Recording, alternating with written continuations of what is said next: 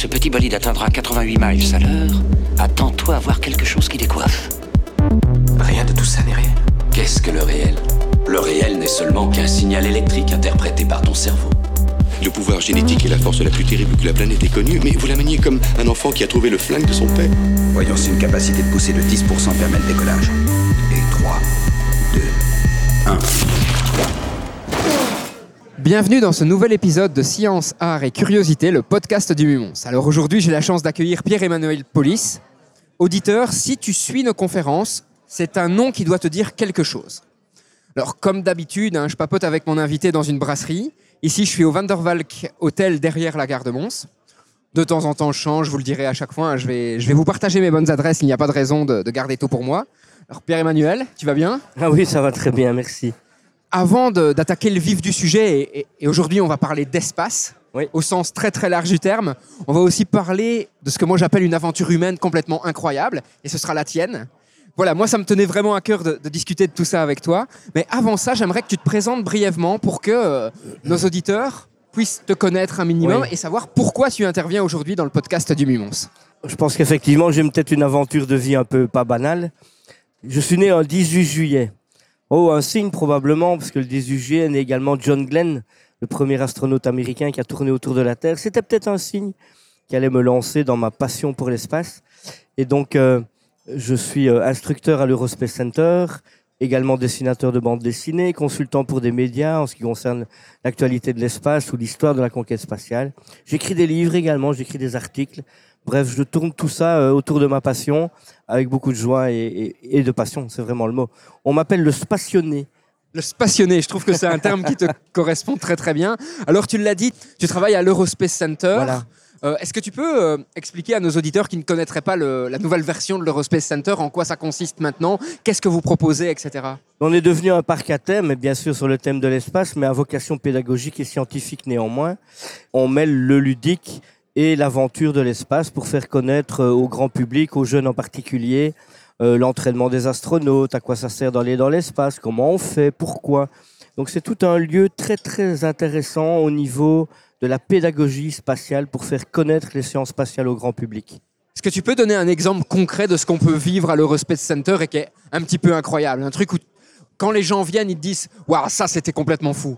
Oui, il y a une grosse différence entre ce que les visiteurs vivent évidemment quand ils viennent le week-end et ce qu'on fait en interne au niveau des classes de l'espace et donc euh, au niveau des stages. Donc un stagiaire qui vient passer une semaine pendant les vacances, un jeune jusqu'à 18 ans, peut vraiment s'immerser dans l'entraînement des astronautes et vivre euh, ce que nulle part ailleurs on proposerait en Europe, euh, simuler un vol de la navette spatiale américaine. Quand ils arrivent à l'Eurospace Center, ils savent pas nécessairement ce que c'est qu'une navette spatiale.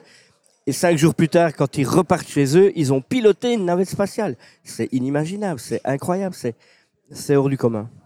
Et on va le voir, ce n'est pas un hasard. Si aujourd'hui tu travailles à l'Eurospace Center, Mais non. On va en parler euh, très très vite dans le podcast.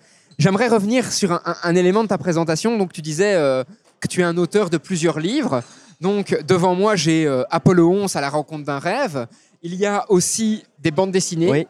Avec une héroïne qui s'appelle Tania qui va vivre des aventures à chaque fois liées à l'espace. Et enfin il y a un condensé de l'histoire spatiale, de l'histoire de la conquête spatiale. hein. Comment on en arrive à écrire tous ces bouquins? Et donc très vite on va, on va déborder sur ton aventure personnelle.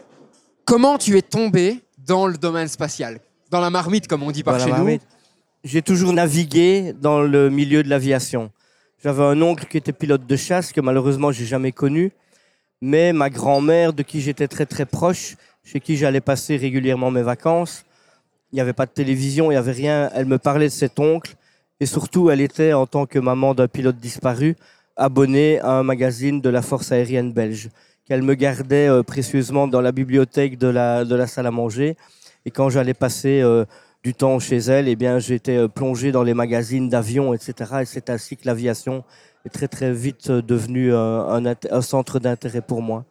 Et puis, euh, il y a eu surtout aussi une rencontre déterminante, puisque quand j'étais jeune adolescent, il y avait un creux dans l'histoire de la conquête de l'espace, puisqu'on passait des vols Apollo sur la Lune, Skylab dont on parlait peu, mais surtout la venue de la navette spatiale. Il y a eu le vol, le premier vol de la navette américaine en 1981. Et j'ai suivi de A à Z le vol.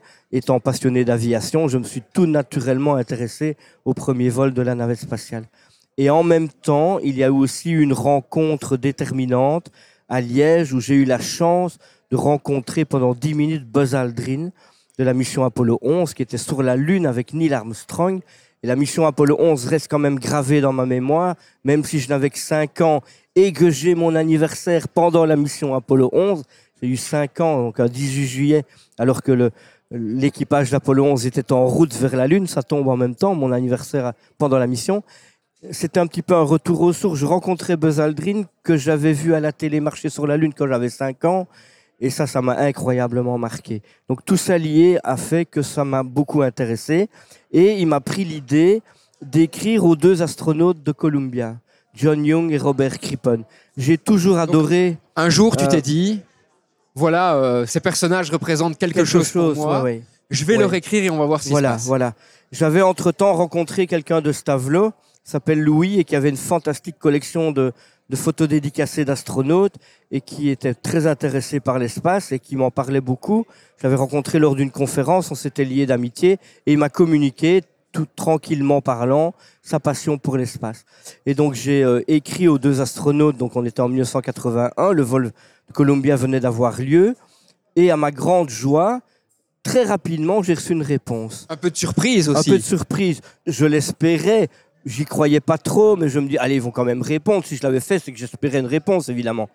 Et voilà que je reçois, euh, dans deux enveloppes séparées, à huit jours d'intervalle, euh, la photo décassée de John Young, qui est quand même pas n'importe qui, il a aussi marché sur la Lune lors de la mission Apollo 16, et Robert Crippen, le pilote. Ce fut mes deux premières photos dédicacées d'astronautes. Je me suis dit, waouh, mais c'est incroyable, ces gens-là, ils répondent. Si j'écrivais à Neil Armstrong, est-ce qu'il répondrait aussi? Eh ben, je l'ai fait, et il m'a répondu via la NASA. La lettre a suivi, je sais pas trop comment. Et voilà. Entre-temps aussi, mon, mes parents avaient été à la, à la foire du livre de Bruxelles, et ils m'avaient ramené un livre euh, surprise, euh, La conquête de l'espace. Et là-dedans, il y avait toute la liste de tous les astronautes américains, européens, russes. Je me dis, allez, je vais leur écrire. Et c'est parti. Alors la, la postière du bureau de poste de Ferrières euh, euh, s'en souvient toujours. Des milliers de timbres que j'ai achetés, de, des tonnes de courriers qui arrivaient à la maison. Et ça suivait, ça suivait, ça suivait. Et j'ai commencé à écrire à tout le monde. Tout le monde me répondait. Et il y a une anecdote extraordinaire où la NASA, qui en avait marre de faire suivre tous mes courriers, m'a un jour envoyé euh, des stencils, une dizaine de pages stencilées, avec les adresses de tous les astronautes. Écrivez-leur directement, on en a marre de faire suivre votre courrier. Et j'avais les adresses de Neil Armstrong, de Buzz Aldrin, de gens comme ça. Tu as eu un espèce de, de, de- de syllabus avec Euh, les adresses ouais, de ouais, toutes de- les personnes qui ont été impliquées Voilà. dans le domaine spatial. Voilà, c'est assez fou. Et euh, je, je garde précieusement ce document parce que la plupart de ces gens-là sont malheureusement décédés maintenant, mais évidemment. symboliquement, ça représente Mais- quelque mais ça chose de représente fou. énormément. Voilà. Alors, avant de passer à la suite de ton aventure, ben, on comprend maintenant pourquoi tu as écrit aussi des bouquins là-dessus. On le voit et on l'entend. Tu es passionné et c'est une passion que tu as depuis que tu es, tout petit. Est-ce que tu peux un petit peu euh, nous synthétiser les, les différents ouvrages que as, euh, sur lesquels tu as travaillé, ce qu'ils racontent et euh, pourquoi tu as bossé sur ces ouvrages-là? Qu'est-ce que ça avait comme sens par rapport à toi? J'ai commencé par la BD avant d'écrire des livres. Mhm. Mais j'ai toujours adoré dessiner. Donc j'ai fait des études de dessin, rien à voir avec l'espace. Et j'ai créé une héroïne qui s'appelait Tania, dont la première aventure, Affaires occultes, se passait à Liège, n'avait absolument rien à voir avec le milieu spatial. Et euh, tous mes copains dessinateurs de BD, quand j'allais dans les festivals pour dédicacer, me disaient euh, Mais pourquoi t'en fais pas une astronaute? T'as une passion extraordinaire, tu dois mêler les deux. Mais le problème, bon, Internet n'existait pas. Comment trouver la documentation nécessaire pour réaliser un tel projet? Et j'étais un jour à Paris, au Salon du Bourget, avec un ami candidat astronaute belge, Vladimir Pletzer. Et on était au pavillon de l'Agence spatiale européenne. Et il m'a présenté à l'astronaute français Jean-François Clairvoy. Et il m'a dit, euh, Vladimir m'a dit, mais vas-y, parle-lui de ton projet, ton idée d'en faire une astronaute. C'est le moment ou jamais. Et donc on s'est retrouvés un peu comme ici, autour d'une table ronde, à trois, en train de boire un, petit verre. Et je lui ai expliqué à Jean-François Clairvoy, tout timide, c'est la première fois que je le rencontrais. On n'avait pas encore rencontré beaucoup d'astronautes, évidemment. Qui me dit, euh, écoute, je vais réfléchir, ton idée est très intéressante, mais sache que je repars demain à Houston parce que je suis sélectionné pour mon deuxième vol dans l'espace. Je reprends l'entraînement, j'ai pas beaucoup de temps, mais je comprends bien ce que tu voudrais de moi. des renseignements techniques, des photos, te renseigner, servir de, en quelque sorte de consultant technique pour ta BD. Je vais voir ce que je peux faire, laisse-moi tes coordonnées et on verra bien. Et j'oublierai jamais non plus ce moment. C'était donc euh, dimanche après-midi, le mercredi ou le jeudi, euh, le téléphone qui sonne. euh, Pierre-Emmanuel Police, oui. bonjour, c'est Jean-François Clairvoy. Je vous appelle de Houston. Euh, Ça je doit être suis tombé à la renverse. C'est la première fois qu'un astronaute m'appelait, mais j'avais compris quand il m'a dit, et ça j'oublierai jamais, il m'a dit, tu vas me tutoyer parce qu'on va travailler ensemble. Et là j'ai compris. Un astronaute qui me dit on va le tutoyer, mais enfin, j'oserais jamais. Mais si, c'est parti comme ça. Donc il y a eu ce début-là qui a fait que Tania est devenue tout doucement astronaute. J'avais mon idée de que ça donnait l'album Terreur sur le Cap. Et puis, euh, voyant que ça fonctionnait bien, euh, Jean-François Clairvoy, avec qui une réelle amitié s'est créée, euh, a suggéré au service communication de l'Agence spatiale européenne Tiens, la BD, c'est un support médiatique extraordinaire. On ne ferait pas une histoire de Tania qui relate l'entraînement des vrais astronautes européens. Donc, c'était pas la classe actuelle ni la précédente, c'était encore celle d'avant. Quand je parle de classe, c'est la sélection des Oui. astronautes. Donc, c'est l'époque de Claudie Aigneret, de Michel Tonini, Jean-Pierre Aigneret, euh, Jean-François Clairvoy, Léopold Eyart, etc. Et donc, euh, je suis allé régulièrement au centre spatial de Cologne pour prendre ma, documentation, avec un accord avec mon boulot et l'Agence spatiale européenne, qui m'a détaché pendant quelques mois pour mener à bien ce projet. Et ça m'a vraiment fait rentrer dans le milieu de l'Agence spatiale européenne, qui était à ma disposition pour m'aider à faire aboutir le projet. Excellent. Et donc, Tania, tu disais, c'est quatre volumes différents, Oui, avec bien entendu des, euh, des, comment, des... des ancrages dans la réalité de la vie des astronautes, Tout à fait. mais Mais, fictifs en même temps. aussi, euh, tu as fait un, un regroupement de plusieurs tomes en, en- Oui. en un seul tome. Quand j'ai dessiné le dernier album, Les Oubliés de la Lune, j'ai contacté un éditeur pour l'édition qui s'est rendu compte que les albums précédents n'étaient plus disponibles. Et donc, il m'a proposé, tiens, on va rééditer les anciens, on va faire une intégrale. C'était un- peu la mode il y a une, une petite dizaine d'années. Et donc, on a réédité les deux précédents et le nouveau au sein d'une intégrale. Et Tania, qu'est-ce qu'elle vit comme aventure au- au- dans cette bande dessinée? Alors, tu l'as dit tout à l'heure, j'aime partager ma passion. Et donc, pour moi, c'était ultra important qu'elle vive des aventures, mais également que le lecteur apprenne quelque chose. Et donc, c'est des aventures didactiques et scientifiques où elle explique le pourquoi du comment, ce qu'elle fait, etc. Et qu'elle vive des aventures fictives, mais dans la réalité de la vie des astronautes et des centres spatiaux. Pour moi, c'est extrêmement important. Donc, j'ai collé sur l'aventure des astronautes, sur mes voyages à moi, sur mes documentations que j'ai récoltées lors de tous mes voyages. J'ai imaginé des histoires mettant en scène ce que j'avais vécu et ce que les astronautes me racontaient avoir vécu, évidemment. Et en même temps, voyager dans les bases spatiales comme moi je le fais depuis toujours également. Et donc, c'est ça avant tout mon objectif. Alors ensuite, tu as écrit Apollo 11, Oui. à la rencontre d'un rêve, donc le, le livre que, que j'ai juste devant moi. Comment tu résumerais ce livre? Comment tu donnerais envie à nos auditeurs de lire ce bouquin? C'est pas l'histoire d'Apollo 11 en tant que tel, c'est Apollo 11 à travers ma passion pour l'espace et ma passion pour l'aventure extraordinaire qui a été euh, faite en, en- réalisée en 1969. Et donc euh, j'ai toujours, c'est certainement lié à ce que j'ai dit tout à l'heure, mon anniversaire pendant Apollo 11, mes 5 ans, ma rencontre avec Buzz Aldrin. Je me souviens de l'homme sur la Lune, je vois encore dans ma tête euh, les silhouettes blanches d'Armstrong et d'Aldrin qui gambadent à la télé. J'étais chez ma grand-mère en question quand l'homme a marché sur la Lune. Tout ça est resté dans ma mémoire et j'ai toujours été extrêmement fasciné par cette mission spécifiquement. Et donc, tout au long de ma passion qui a évolué pour l'espace, j'ai été amené à côtoyer des techniciens, des ingénieurs qui ont travaillé sur Apollo 11.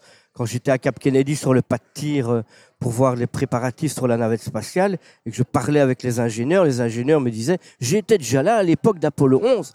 Ah ouais, ok, racontez-moi, qu'est-ce que vous avez vécu? Et donc, j'ai pu aborder la mission, les missions Apollo, parce que pas que Apollo 11, à travers les coulisses. Quelque chose qui n'avait encore jamais été fait. On parle toujours des astronautes, mais il y a tous ceux qui travaillent dans l'ombre. Et c'est tout aussi passionnant. J'ai rencontré Gunther Wen, le gars qui a sanglé les astronautes dans la capsule, qui leur a serré la main, qui a fermé la porte. Il avait des milliers de choses passionnantes à raconter. Été prendre le goûter chez lui. Et toutes ces petites anecdotes qui m'ont été racontées au fur et à mesure, je ne pouvais pas les garder pour moi. Et c'est comme ça qu'est née l'idée du livre. Et c'est ça qui est fou, c'est que euh, ton livre en français est vraiment unique. Parce qu'on en a déjà parlé à un autre moment. hein. En anglais, il existe un livre que j'ai vraiment aimé. De par ma formation, je suis ingénieur, donc Oui. comment les ingénieurs du programme spatial ont vécu et ont dû innover, ça m'intéressait vraiment beaucoup. Et il y a quelques années, un livre est sorti qui s'appelait euh, The Apollo Chronicle. Donc vraiment l'histoire de, de tous ces gens dont on ne pense pas, mais qui sont le fondement aussi du programme.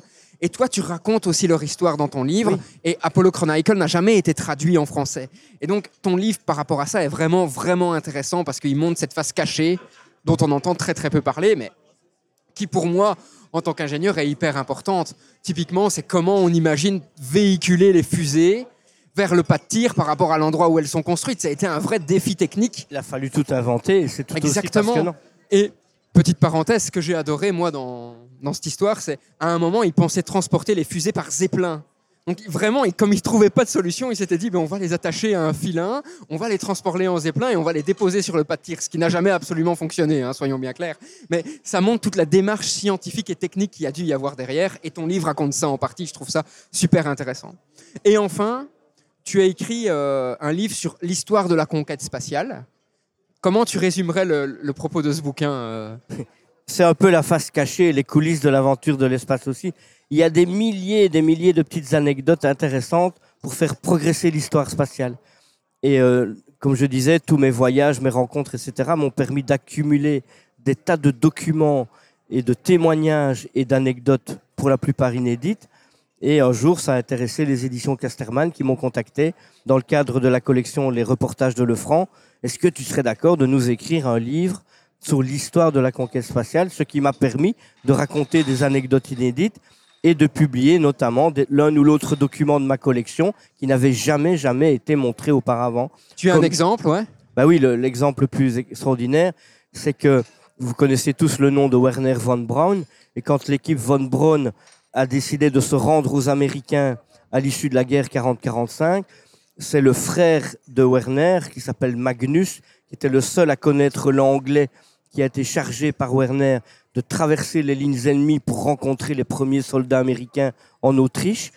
Et euh, j'ai réussi à retrouver Magnus von Braun, qui habitait à Phoenix, en Arizona, grâce au bottin de téléphone, tout simplement. J'ai trouvé son adresse, je lui ai écrit et je lui ai demandé est-ce que vous pouvez me raconter ça?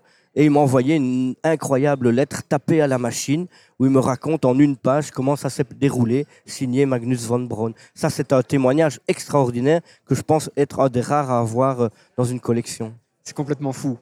Donc, vraiment, dans ce livre, tu vas raconter toute cette histoire de la conquête spatiale. Là aussi, ben, encore une fois, la littérature anglaise, il y a des choses qui ont été faites, mais en français, il y a très très peu de choses. Donc, ton ouvrage est vraiment inédit par rapport à ce qui Oui, existe. et c'est un peu étonnant parce que je suis loin des États-Unis. Et c'est quelque chose qu'on me dit là-bas. On peut comprendre que quelqu'un se passionne pour l'aventure spatiale quand on vit aux États-Unis, mais il ne se rendait pas compte, quand je l'ai rencontré, que ça avait un tel impact au-delà de l'océan et qu'un petit Belge pouvait s'intéresser à ce qui se passait euh, à ce niveau-là. Alors, tous ces livres, on va en tout cas essayer d'en mettre quelques-uns dans, dans la boutique du, du Mumons. Donc, si ça vous intéresse, chers auditeurs, n'hésite surtout pas à passer dans la boutique. Dans quelques semaines, les livres devraient être là.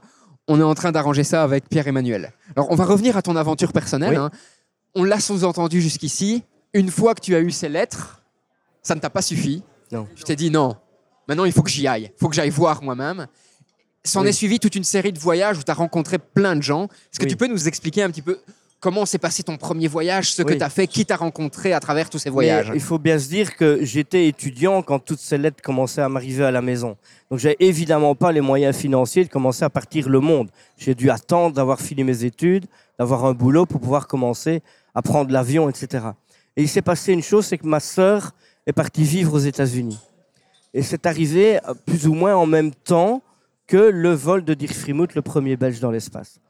Et donc ça a coïncidé. Et ma sœur, c'est assez étonnant, s'est retrouvée dans une petite ville de l'Alabama qui s'appelle Huntsville, où se trouve le Marshall Space Flight Center, où Dirk Frimout commençait son entraînement en tant que pilote spécialiste. Et donc tout ça est lié, évidemment. Donc je terminais mes études, ma sœur aux États-Unis, le premier Belge dans l'espace. Je ne pouvais pas rater un Belge qui partait dans l'espace. J'ai pu contacter Dirk Frimout par l'intermédiaire de ma sœur qui habitait à Huntsville et qui a pu le rencontrer là-bas. Non pas pour se retrouver à 25 km au loin, mais non, en tant que VIP, dans des tribunes officielles, à 5 km du pas de tir. Et tu avais déjà rencontré Dirk Fimout avant Non. ou pas du tout? C'est ce qui est fou, c'est que je l'ai rencontré après son vol. J'ai eu des contacts avant avec lui par fax, parce qu'il a fallu régler les, les, les papiers, les laisser passer, etc. Mais c'est seulement après que je l'ai rencontré. Et donc je me suis retrouvé, j'avais déjà été une fois à Cap Kennedy en tant que visiteur lambda, euh, voir les installations, qui était formidable. Toujours très impressionnant. hein. J'ai eu l'occasion aussi de le faire durant un voyage. Mais, euh, Rien de spécial, pas de rencontre particulière. Et puis paf, mon deuxième voyage à Cap Kennedy, ça a été l'invitation à assister au lancement de Dirk Frimouth. Donc je me suis retrouvé en VIP avec le prince Philippe, euh, les ministres belges de l'époque, des journalistes belges qui étaient très connus à l'époque, comme Philippe Degan et des gens comme ça, qui travaillaient pour, euh, pour les émissions, les journaux télévisés de la RTBF dans les émissions scientifiques. Et j'ai rencontré mes premiers astronautes, là, qui étaient à notre disposition pour parler de leur métier, pour expliquer ce qui se passait, visiter les installations. Et il faut savoir aussi que, entre-temps, j'avais décidé d'aller visiter le Houston, la base de Houston, le Johnson Space Center. Donc avant de savoir que j'étais invité à Cap Kennedy, j'avais organisé un voyage pour les vacances de Pâques au mois d'avril 92 pour aller visiter le Johnson Space Center de Houston. Et quand je me suis rendu compte que j'avais une accréditation pour voir le lancement, je me rends compte que trois semaines plus tard, j'allais à Houston et je me rends compte que la conférence de presse de l'équipage de Dirk Frimouth d'après-vol avait lieu à Houston au moment où j'étais là trois semaines plus tard. Et donc j'ai pu enfin à Houston, donc de ce voyage qui était prévu avant d'aller voir le lancement, j'ai pu rencontrer Dirk Frimouth et non seulement Frimouth, mais tout l'équipage, Charlie Bolden, Cathy Sullivan, tout ça. Et j'étais à la conférence de presse dans le site de presse de, de Houston. Et ça, ça a été évidemment aussi un, un déclic fantastique de rencontrer les astronautes que j'avais vus décoller trois semaines plus tôt et qui étaient là à ma disposition à papoter, à boire un petit verre de champagne euh, à l'issue du... C'était extraordinaire. cher auditeur, tu ne le vois pas, mais il y a une espèce de grand sourire sur ma tête. Et il y a Pierre-Emmanuel qui se marre à côté de moi parce que, ben oui, je veux dire, à part Pierre-Emmanuel, je ne connais personne qui a vécu une aventure comme ça. C'est complètement fou. Et ce qui est complètement dingue, c'est que tu vas rencontrer par la suite encore plein d'autres personnes. Oui. Je pense que tu as rencontré toutes les personnes qui ont marché sur la Lune Ben, pratiquement. 11 sur les 12 en tout cas. Parfois de manière fortuite, parfois de manière voulue, parfois de manière tout à fait imprévue. Du style, je suis à un lancement de navette spatiale, je, je vais aux toilettes, la porte s'ouvre et je tombe nez à nez avec Gene Cernan, le dernier homme qui a marché sur la Lune, qui sortait des toilettes euh, au moment où j'y entrais.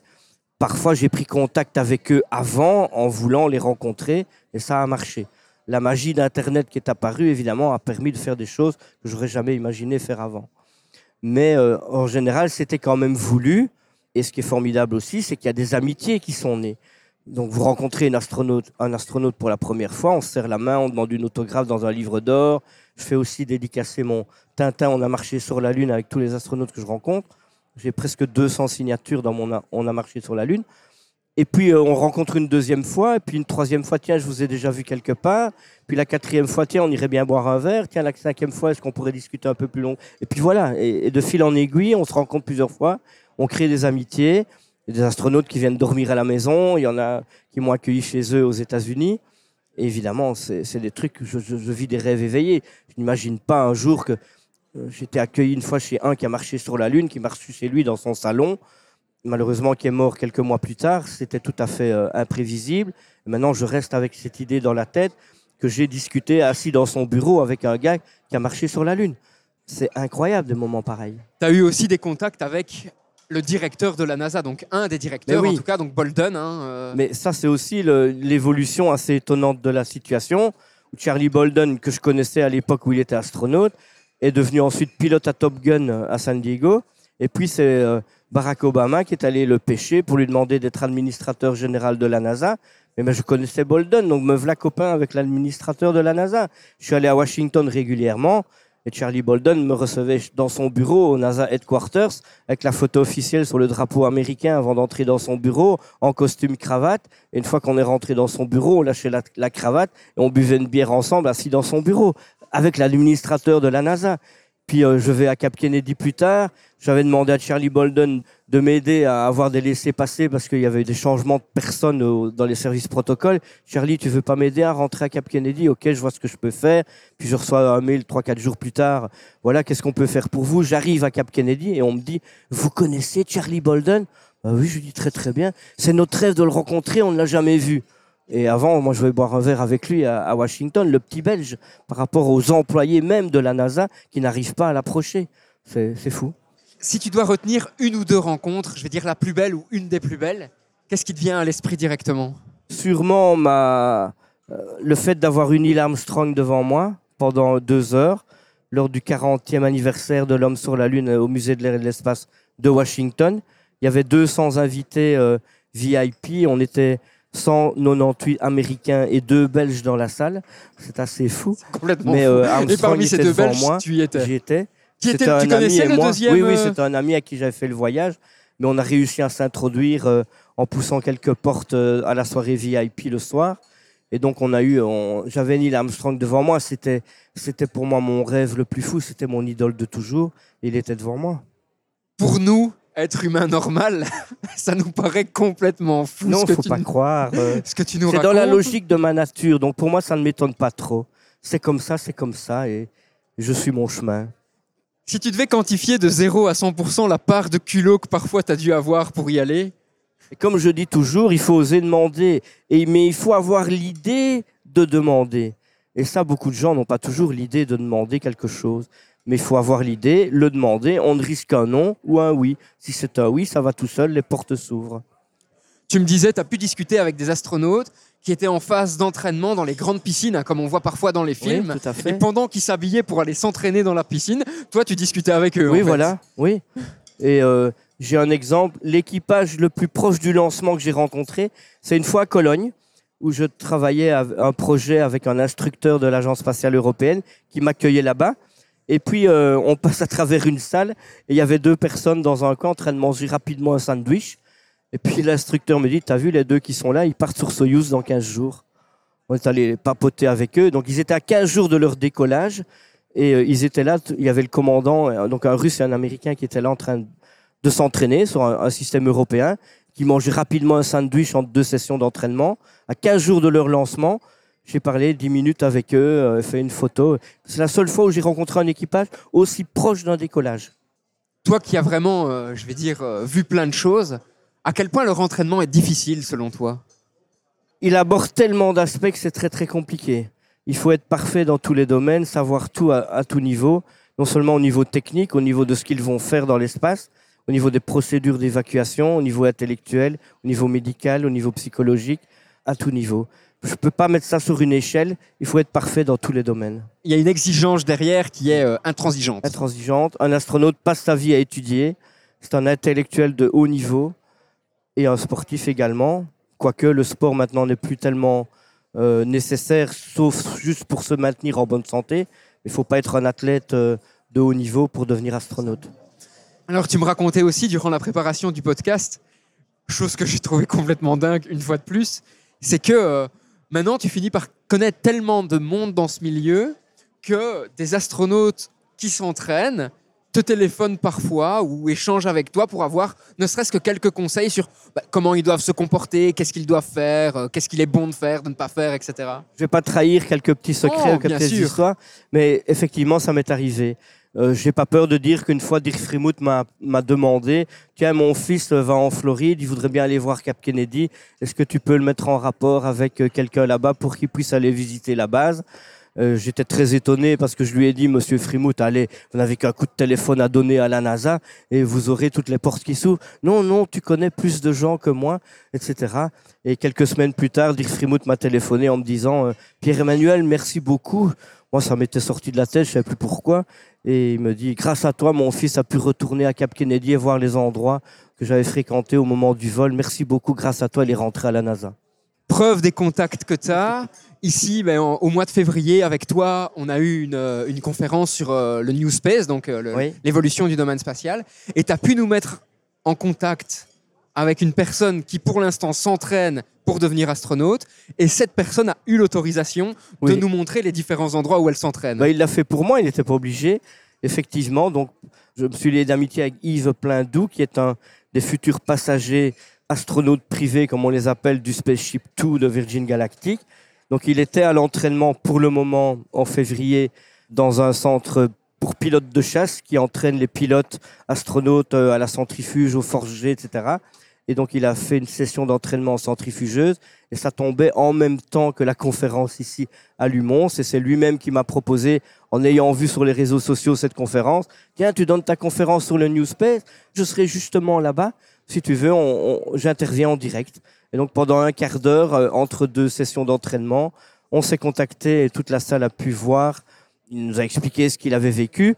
Et auparavant, il avait demandé, tiens, est-ce que je peux montrer pendant le live euh, euh, les installations euh, d'entraînement? Et il a pu le faire. Et on a eu une petite visite guidée d'un quart d'heure de la salle où se trouvent les centrifugeuses, les simulateurs de vol, les salles de cours, euh, etc.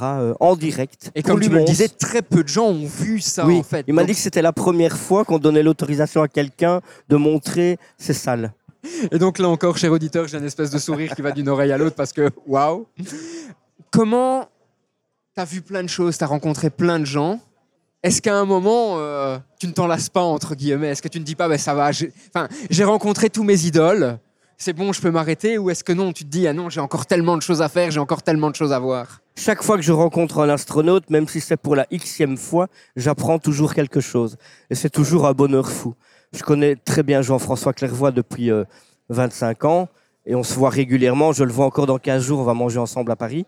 Eh bien, euh, je suis sûr que je vais encore avoir euh, des échanges extraordinaires avec lui. Donc non, il n'y a aucune lassitude.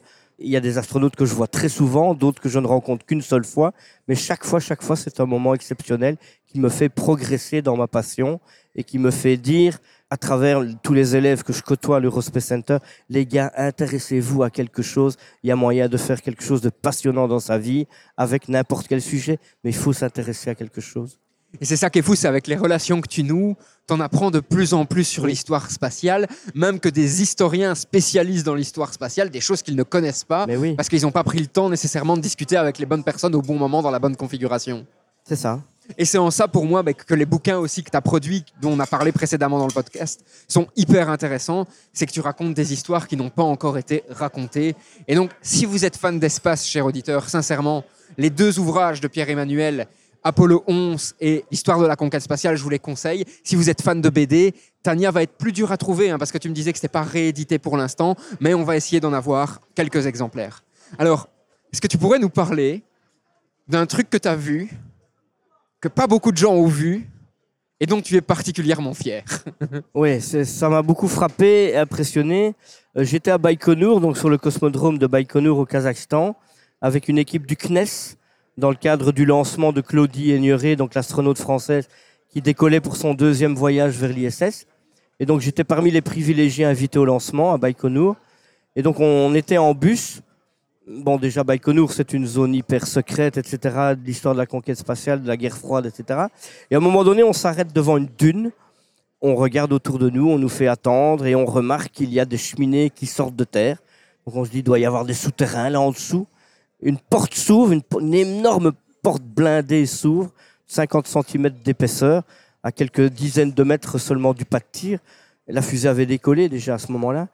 Et donc, euh, il y a une tête qui surgit là dans un souterrain, qui nous fait signe, venez, venez, venez. On commence à descendre et on s'est retrouvé dans le bunker de lancement, sous terre, de Baïkonour, où il y avait toujours les périscopes dans lesquels regardait euh, Tsiolkovsky, etc. euh, dont Sergei Korolev plutôt quand il a vu décoller Gagarine, quand il a vu euh, tout, tout est toujours en, en l'état quasi. Et moi je me suis retrouvé là cinq minutes, pas plus que cinq minutes, mais waouh, on se dit euh, là on est en pleine guerre froide, c'est incroyable où on est quoi. Et là, tu es dans l'histoire spatiale. l'histoire. Tu es vraiment Ouais, ouais. dans l'histoire spatiale. Complètement fou. Ouais. Alors, comme tu connais quand même assez bien le domaine, je vais me permettre de te poser quelques petites questions sur des médias, puisque c'est le but du podcast, hein, c'est lier les sciences et le, le- le monde euh, médiatique des films, des séries, des mangas, etc. Quel est ton film, quel est le film pour toi qui est euh, le plus fidèle à toute l'histoire que toi t'as en tête? Sûrement celui d'Apollo 13. Avec Tom Hanks. Voilà. J'ai d'ailleurs une anecdote avec cela. Un jour que j'étais à Cap Kennedy pour le lancement de Jean-François Clairvoy, son deuxième vol. C'était un lancement de nuit. Je traînais à côté du quartier des équipages.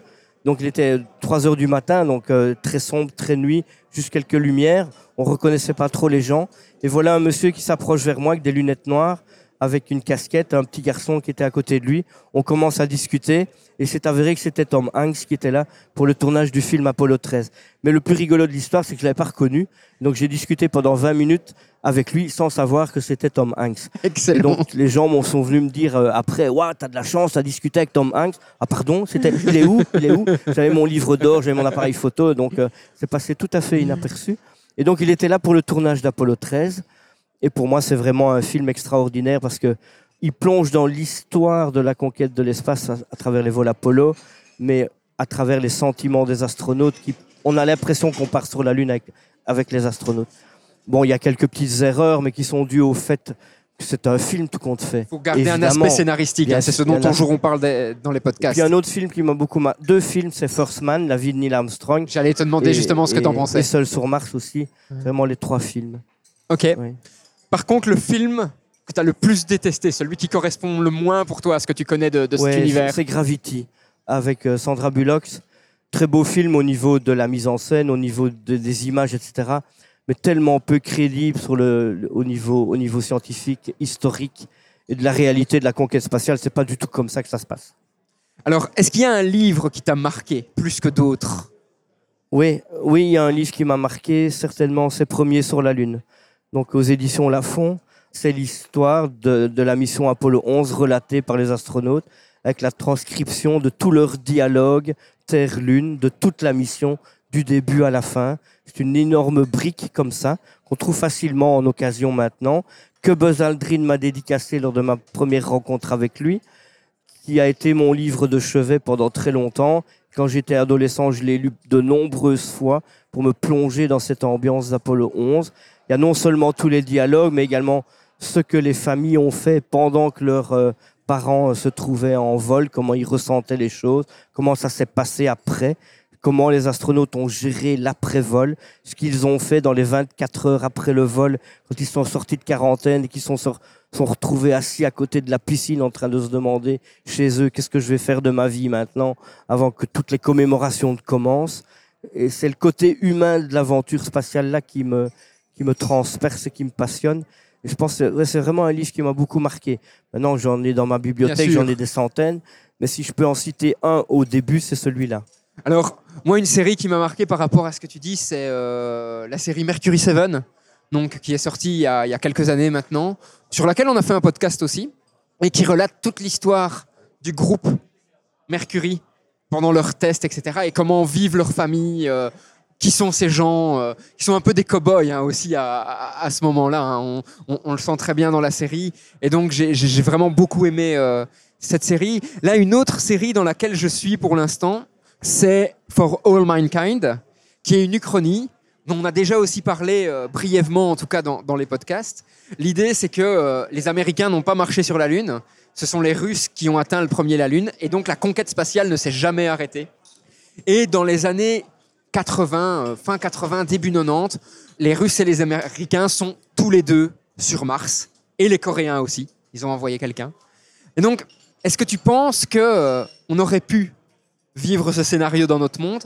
Et comment t'expliques au final que, euh, ben, à un moment, la conquête spatiale s'est pratiquement arrêtée, je vais dire en fait? Il y a eu une pause assez importante. Soyons bien clairs, les Russes ont tenté d'aller sur la Lune, mais n'avaient pas les moyens ni financiers ni techniques, et aussi le fait que c'était une aventure qui était top secrète. Le peuple soviétique de l'époque n'était au courant de rien du tout, contrairement aux Américains, où le peuple américain se trouvait derrière le président Kennedy pour pousser la machine lunaire en route, évidemment au niveau financier, bien entendu. Ce que les Russes ne pouvaient pas faire. Mais les Russes ne sont jamais arrivés sur la Lune, ils ont quand même tenté d'y arriver, et c'est clair que s'ils étaient arrivés sur la Lune les premiers, le déroulé ensuite de l'aventure spatiale n'aurait certainement pas été le même. D'ailleurs, il y a toute une polémique. hein. Euh, Tout un moment, les, les Russes disaient que euh, non, la Lune, ce n'était pas leur objectif.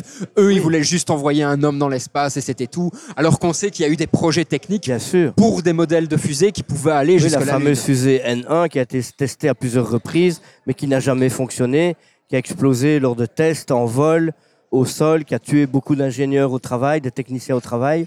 Tout ça était top secret, mais maintenant, on, est au courant de tout ça. Tout ça se sait maintenant et de manière officielle. Et d'ailleurs, ce qui est très intéressant, c'est euh, c'est de lire aussi des histoires et des livres sur l'aventure spatiale russe qui raconte tout ça, parce qu'on se rend compte que chez eux aussi, il y avait une effervescence. Il y a eu, comme tu le dis, un manque de moyens, donc ça a engendré des problèmes techniques, mais il y avait une volonté réelle. Oui, l'aventure spatiale soviétique est tout aussi passionnante que l'aventure américaine. Et j'ai même plus loin, elle était même peut-être un peu plus risquée parce que les technologies étaient nettement moins poussées que du côté américain. Le bricolage était encore plus fort que du côté américain. Moi, ce qui me tue, c'est que, euh, enfin, dans mes souvenirs, après dis-moi si je me trompe, mais Gagarine, quand il atterrit, il atterrit sur Terre, avec un parachute. Oui, tout à fait. Donc, enfin, je veux dire, alors que les, les Américains sont freinés en restaient dans leur capsule. l'énergie est dissipée par l'eau euh, de l'océan, eh bien, lui, non, il atterrit Oui. sur Terre. Enfin, c'est beaucoup. Mais c'était une prise de risque qu'il ne voulait pas prendre parce qu'on ne savait pas si le corps humain allait encaisser le choc de la capsule sur le sol. Et donc, euh, mais ça a été euh, un fait méconnu. On, le communiste ne pouvait pas le dire. ne pouvait pas imaginer qu'un pilote quitte son vaisseau spatial. Et donc, à X milliers de mètres d'altitude, Gagarine s'est éjecté. Et c'est euh, l'homme et la capsule qui ont atterri à deux endroits différents, complètement quelques dizaines de mètres d'intervalle. Les Américains, eux, ont beaucoup plus d'océans à leur Ouais, ouais, tout à disposition pour euh, résoudre le problème. Hein, ne fût-ce que la base de lancement de Cap Kennedy qui est en bord de l'Atlantique. Donc pour les premiers vols américains spatiaux, c'était qui étaient uniquement des vols de 15 minutes balistiques, on replongeait directement dans l'eau. C'était plus compliqué du côté soviétique parce que c'était le désert du Kazakhstan là.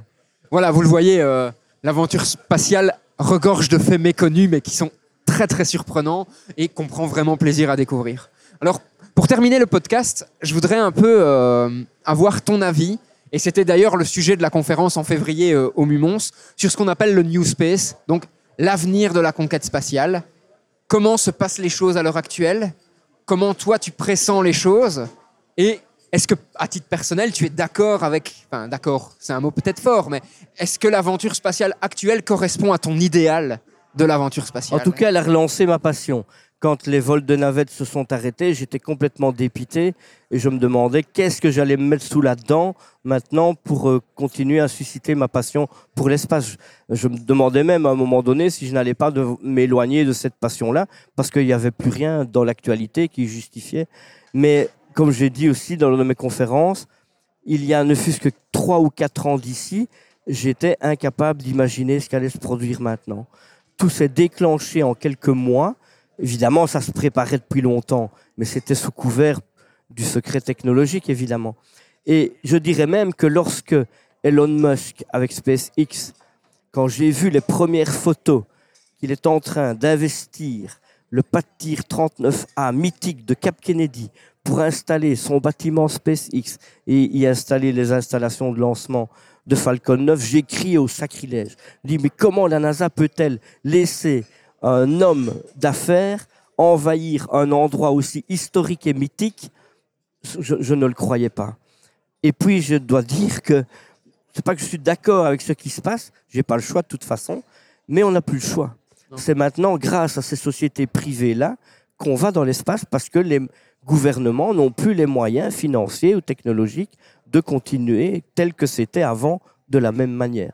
Maintenant, d'un autre côté, il faut scinder le fait de la NASA, l'Agence spatiale européenne, qui continue à avoir des objectifs scientifiques et d'exploration extrêmement poussés, le retour sur la Lune, le voyage sur Mars, la continuation d'expériences scientifiques de haut niveau dans la Station spatiale internationale, et le côté privé, évidemment, mais c'est inéluctable, où des gens qui vont pouvoir allonger des millions et des milliards de dollars vont pouvoir se payer des séjours dans l'espace.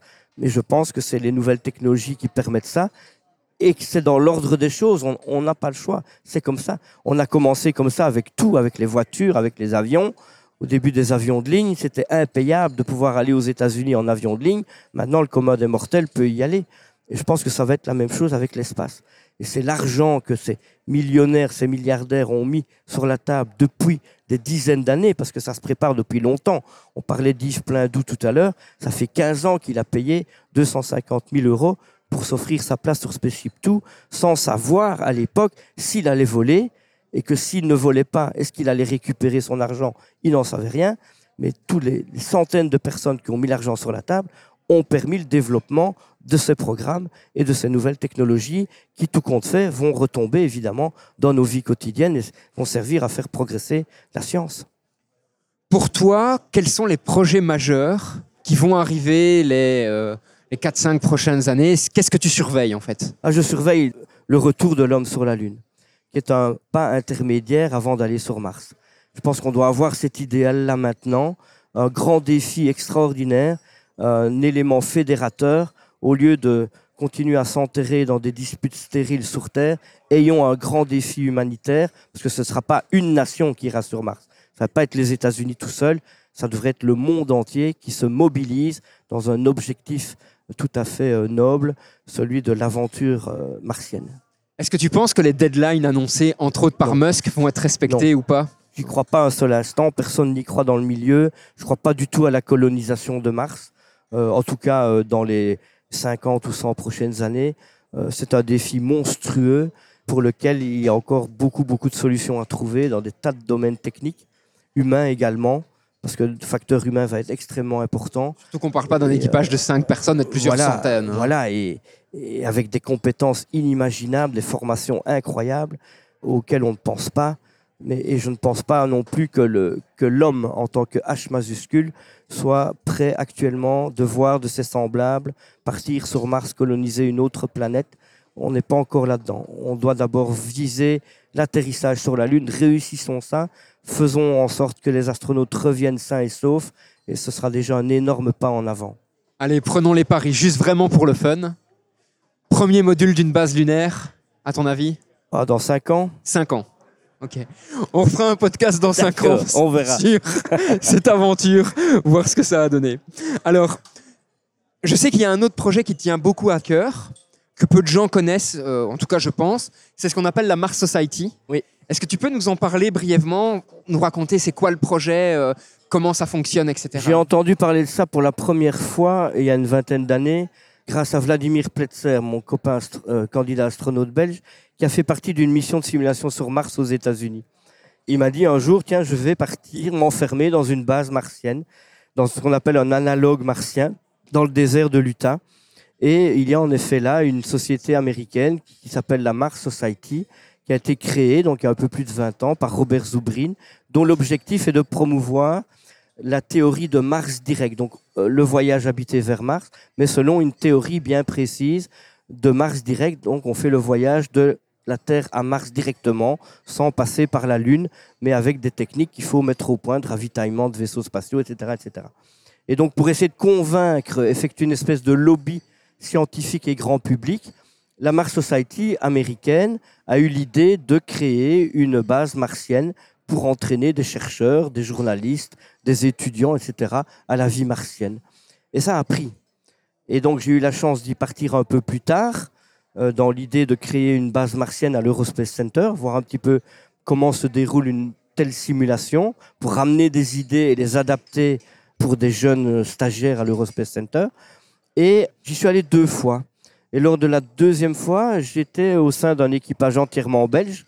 C'est la première fois qu'il n'y avait que des Belges.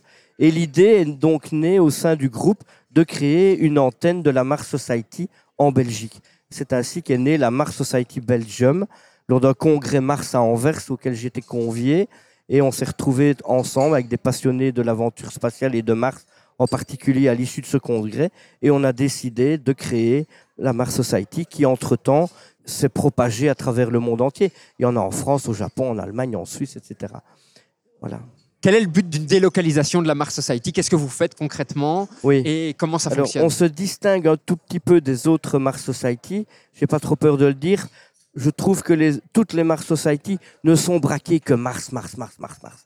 Et on se rend compte que oui, Mars c'est très bien, mais il y a aussi tout ce qui tourne autour. Il n'y a pas que ça.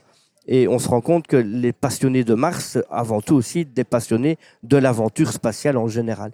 Donc nous, on réunit les passionnés de l'aventure générale, euh, spatiale en général, sans oublier évidemment l'objectif martien, bien sûr.